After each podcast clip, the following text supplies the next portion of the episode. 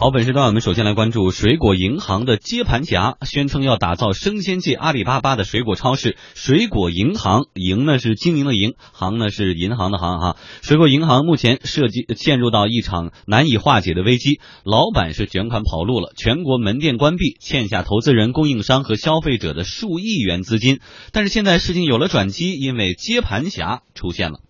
深圳市挑山扁担农业发展有限公司宣布，他们将接手水果银行在深圳的三十家门店。挑山扁担公司董事长付建峰向天下公司介绍，他们是一家买食材的商超连锁店。我们这家公司是做食材类的，就跟那个家庭饮食相关的，它里面有包括生鲜，呃，就是蔬菜啊、肉肉类啊，然后还有一些干货，柴米油盐酱醋茶、调味品等等。然后还有一些这个熟食和半成品，价格呢实际上是跟那个商超是保持一致的。二零一五年十二月中旬，水果银行由于资金链断裂，危机集中爆发，公司在广州、深圳、合肥、杭州等地的所有门店都将关都被关闭了，供应商拿不到货款，员工拿不到工资，已经缴了预付款的顾客则买不到水果了。但在受害人中呢，最惨的那要数投资人了。水果银行采取的是投资合作人的运作模式，每家门店呢都是由他们找来的投资人出钱开设的，投资人呢不参与店面的具体运营，只是在年终的时候呢领取分红。据了解，仅深圳一地的水果银行投资者就多达百余人，人均投资在一百万元以上。挑山扁担公司董事长傅建峰说：“这些投资人当中有他的朋友。今年一月七号，他们找到傅建峰商量解决办法，最终讨论讨论出了由挑山扁担来接盘这样的方案。傅建峰表示，他们将为投资者做两件事情。挑山扁担在一六年的时候就是准备在深圳大举开店嘛。”我们本身也想打算开五十家店、社区店这样的，那么就跟它原有的这个水果银行的这个店的就位置属性都比较相关，我们就帮这些投资人做了两件事情。第一件事情呢，帮他们成立了一个利益的主体，就是设立有限合伙公司，让被骗的这些投资人呢，就按照出资的这些金额占这个有限合伙公司的比例。那么第二个呢，是就我跟我们那个挑山扁担的股东也商量，通过某一种劳务合作的方式。也就是说，这些原有投资人帮我们拿下的这些呃门店，呃，那么我们当做它是有劳务价值的，那么我们愿意这些他拿下的店呢，我们在净利润里面给他们分百分之二十。水果银行深圳投资人的一位代表说，他们与挑山扁担合作，至少能得到心理上的一种安慰。关于这一次和挑山扁担的合作呢，作为投资人，我们也没有选择，呃，因为。店面是我们所有投资人唯一能够留下的一点资产。假如店面呢，呃，彻底流失了，投资人呢，等于是所有的投资呢就灰飞烟灭了。能够捡回一点店面，对投资人来讲呢，可能，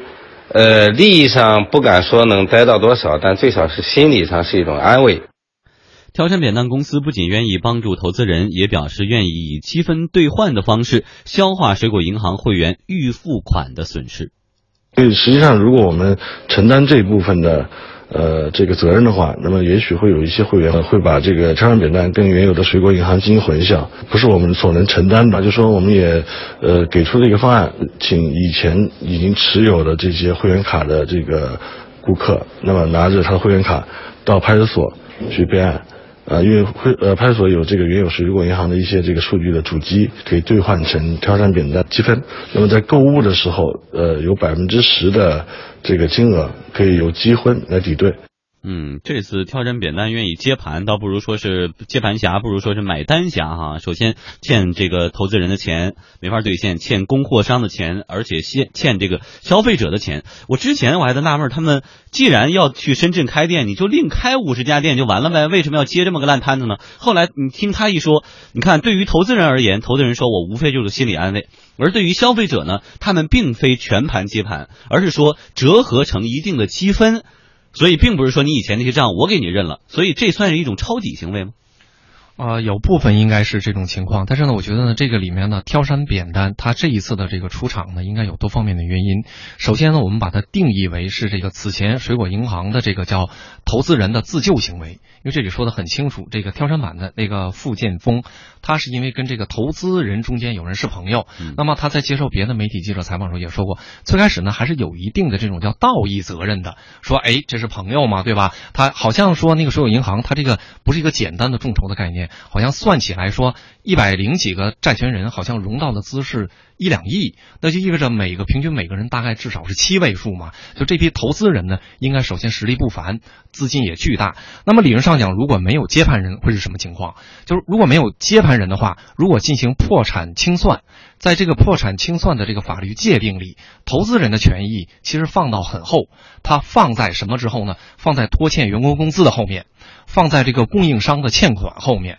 所以刚才那位投资人说的其实很实在，就是如果有接盘侠，我们这还有店面，店面租金再经营还能回来，对吧？虽然它是轻资产，值不了多少钱，但还值钱。如果要是破产清算的话，这些钱。如果清算，比如说拍卖或者进行折价之后呢，有可能都到不了投资人手里。刚才说过，它是排在后面的，灰飞烟灭。首先，它是一个自救行为；第二个呢，傅建峰本人呢，理论上应该是一个资本运作的一个比较有能力的人。虽然挑山板、挑山扁担是做实业的，但是呢。挑山扁担是傅建峰的这个资本投资中间的一个重要项目，所以呢，在这种层面上，应该在资本运作过程中，它能衡量很多，比如说有没有抄底的这个概念，有没有未来能够在资本市场形成这种想象空间的概念，这是第二。第三个很重要，就是呃，此前水果银行呢，它走的打的这个旗号叫逆 O to O 电商运作，就是它打说我们先在那个线下建很多的这种实体店，让用户。对我们的这个最好吃的水果有概念了，我们再发展电商，所以他先先发展，他用一年的时间发展了三百多家店嘛。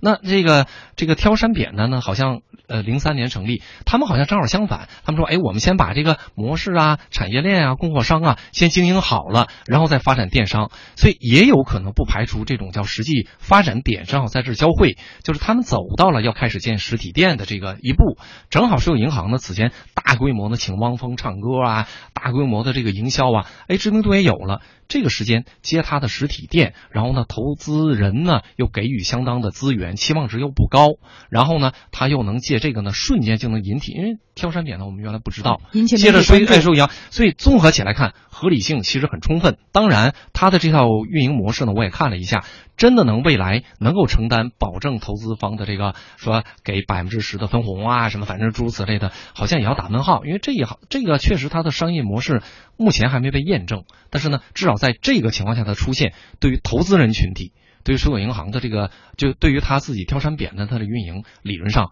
应该这个叫合理性非常的多。嗯，好，我们继续来关注这次的接盘侠啊，挑山扁担这家公司。工商资料显示，挑山扁担公司成立于二零一三年六月，注册资本八百三十万人民币。目前呢，仅仅在深圳开了一家店，称得上是近乎初创的公司了。这样的公司能够收拾水果银行留下来的烂摊子吗？挑山扁担公司董事长付建峰表示说：“挑山扁担将近三年都在做供应链以及线上家庭健康管理软件方面的准备。虽然呢只在深圳开了一家店，但是单店的月营业额是四十万元，月净利润六点五万元以上。对于一个一百平方米的店面而言呢，净利润达到了百分之十五，这很难得。应该说，接盘水果银行肯定会给挑山扁担带来不少的压力。付建峰认为，挑山扁担的门店门店呢，如果能以一个良良好的形象进入各个社区，那么付出这些代价就是值得的了。因为毕竟挑山扁担想要去做社区的这种家庭服务，那么我们也想，就我们一开始亮相的时候，或者我们进入社区的时候，能够给这些社区这些家庭啊带来一个正面的这种印象，所以就是出于这种考虑，那么一个呢就是说，呃，给原有的投资人给了一个念想。但是虽然对于每个人来讲可能分的不不多，但对于我们参扁担来讲的话，这个这个支出也不少。那第二个就是那个那个会员卡这块，应该说我们出让了百分之十的净利润，然后做了这样一个举动。付建峰还透露说呢，公司正在筹措资金，还准备拿下广州的水果银行门店，因为广深两地的供应链几乎是一致的。不过呢，其他的省份啊门店就暂时不接手了，因为他并不希望扁担农业扩张速度太快。嗯，其实我们还在想，因为这个新闻没有表述出哈、这个挑山扁担公司到底是花了多少资金，或者是多大的能量来拿下了这个水果银行，呃。以他这个八百五十万的注册资金，到现在大概八百三十万注册资金，两年的一个成立的时间，他能够拿下这么大的一个摊子吗？啊，确实，在媒体呢对这个也质疑，就是水果银行做成这么大的规模，甭管是烂摊子还是什么，它是一个已经出具规模的这么一个摊子。那挑山扁担呢，理论上讲呢，还还得给它归到初创公司的这个范畴内，嗯那就是它能不能运作这么大的盘子。事实上呢，呃，除了这个深圳之外呢，好像安徽的那个水果银行倒闭之后呢，也是采用同样的方法，就是当时是浙江的房地产商把安徽的这个整个的这个水果银行的那么多家店接手。然后呢，改名好像是叫果汁行吧。采用的方法呢大同小异，就是我继续运营这个店，然后我承诺给你投资人呢每个月还是每年按我的利润的百分之十五吧，还是百分之十，百分之十我还给你分红，嗯这就是原来的这种承诺嘛。就是此前所有银行呃所有银行也是这个承诺，那给就我还让你有分红，也是折价吗？呃，然后他这么说，你看，对于这几方他的解决方式，安徽好像是这样。对于这个办卡，主要它牵扯更大的是办卡的嘛，他原来什么办一千送两千什么的这种，很多这个会员卡充值了，这个怎么办呢？他们就采用就是以积分的方法，就给你折一定的积分，在你能证明你卡里余额的情况下，你积分呢每次能用百分之十，反正这个相当于对预充值的会员有交代。对于拖欠员工的这个呢，就是好像是给了两个月的工资。就是我给你工资以后，你跟我签协议，签什么协议呢？就是此后你跟我就再没关系了，就相当于了结了这件事儿。所以，如果要是这个大概接盘的方式是这种方式的话呢，应该大同小异。那意味着这个接盘方，甭管是杭州的房地产企业，还是这个挑山扁担，就是我先拿下了这些门店、实体店的经营权，然后我继续承担原来收给银行承诺的给这个分，就是给投资方的这个分成嘛。完了承担一部分责任，它不是概括承受，因为它是它是只是接盘，不是概括承受。就此前的法律纠纷还得找水果银行去告，所以在这种情况下呢，理论上讲呢，它接应该是一个比较快捷的方式。刚才咱们分析过，短时间内社会影响啊、知名度都有。但是呢，它承诺给预充值会员的这百分之十的折扣，就所谓的折扣，就是原来钱的这个，以及给投资人的这百分之十的分成，意味着就百分之十五的利润要给。那就它的这个叫家庭饮食健康的这套平台，虽然比生鲜水果范围要大。但是呢，这种什么竞菜呀、给一些这种时令菜的送啊，这种这种时令的这种食谱啊，这种能不能支撑他的这个叫门店式的这个运营？比如让，他此前迟迟没敢开实体店，原则上应该也是这个他的承担是有风险的。但是还是考虑到这个付建峰本人呢是资本圈的人，那他这套概念呢，首先在初期的这个启动资金这块呢很有限，对吧？他没有说，哎，我拿多少钱，不像那个水果银行，我先筹，我赶紧投很多亿。那这种呢，未来在资本运作这一块呢，我觉得空间会很大。所以他本人他也说，公司正在筹措资金，所以未来呢可看。至少这个接盘的方式是各方能看到的最好的结果，因为轻资产一一清算没钱，轻资产嘛，剩下这个什么设备啊，什么就门店的那点租金钱而已。所以这样的话呢，不也为这种叫所谓众筹啊，这种资本推动的初创企业，它的退出有一个这种范例性的这种这种参考。嗯，那最后的一分钟，我们来说一说水果银行现在的这样的一个遭遇，